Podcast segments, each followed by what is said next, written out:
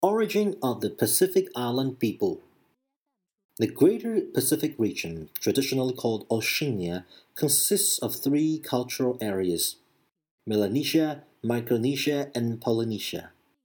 Melanesia in the southwest Pacific contains the large islands of New Guinea, the Solomons, Vanuatu, and New Caledonia. Micronesia, the area north of Melanesia, consists primarily of small scattered islands. Polynesia is the central Pacific area in the Great Triangle defined by Hawaii, Easter Island, and New Zealand. Before the arrival of Europeans, the islands in the two largest cultural areas, Polynesia and Micronesia, together contain a population estimated at 700,000. Speculation on the origin of these Pacific islanders began as soon as outsiders encountered them. In the absence of solid linguistic, archaeological, and biological data, many fanciful and mutually exclusive theories were devised. Pacific Islanders are variously thought to have come from North America, South America, Egypt, Israel, and India, as well as Southeast Asia. Many older theories implicitly deprecated the navigational abilities and overall cultural creativity of the Pacific Islanders. For example, British anthropologists G. Elliot Smith and W. J. Perry assumed that only Egyptians would have been skilled enough to navigate and colonize the Pacific. They inferred that the Egyptians even crossed the Pacific to found the great civilizations of the New World, North and South America. In 1947, Norwegian adventurer Thor Heyerdahl drifted on a balsa log raft westward with the winds and currents across the Pacific from South America to prove his theory that Pacific Islanders were Native Americans, also called American Indians.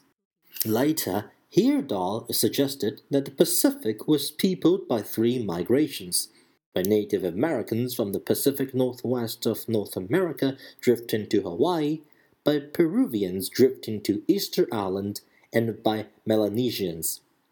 In 1969, he crossed the Atlantic in an Egyptian style reed boat to prove Egyptian influences in the Americas.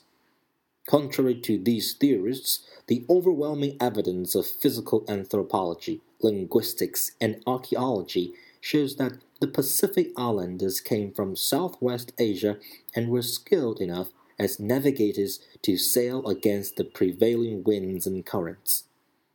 The basic cultural requirements for the successful colonization of the Pacific Islands include the appropriate boat building, sailing, and navigation skills to get to the islands in the first place domesticated plants and gardening skills suited to often marginal conditions, and a varied inventory of fishing implements and techniques.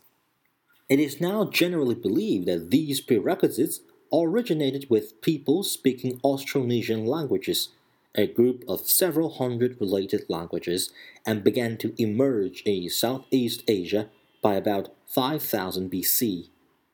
The culture of that time, based on archaeology and linguistic reconstruction, is assumed to have had a broad inventory of cultivated plants, including taro, yams, bananas, sugarcane, breadfruit, coconut, sago, and rice.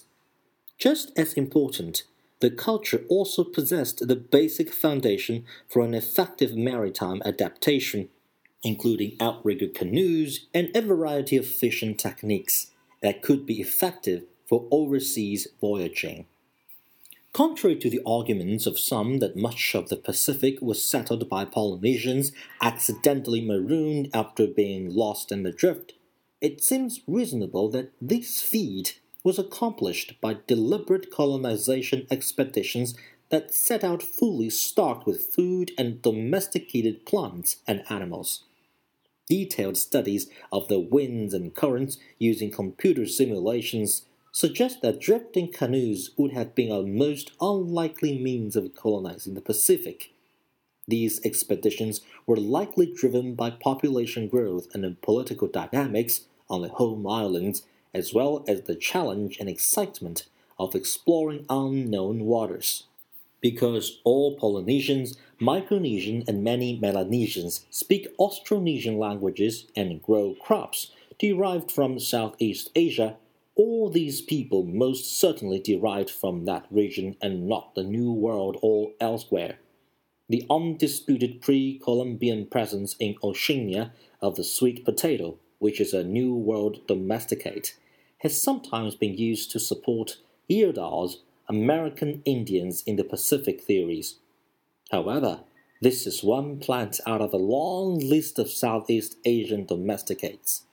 As Patrick Kirch, an American anthropologist, points out, rather than being brought by rafting South Americans, sweet potatoes might just have easily been brought back by returning Polynesian navigators who could have reached the west coast of South America.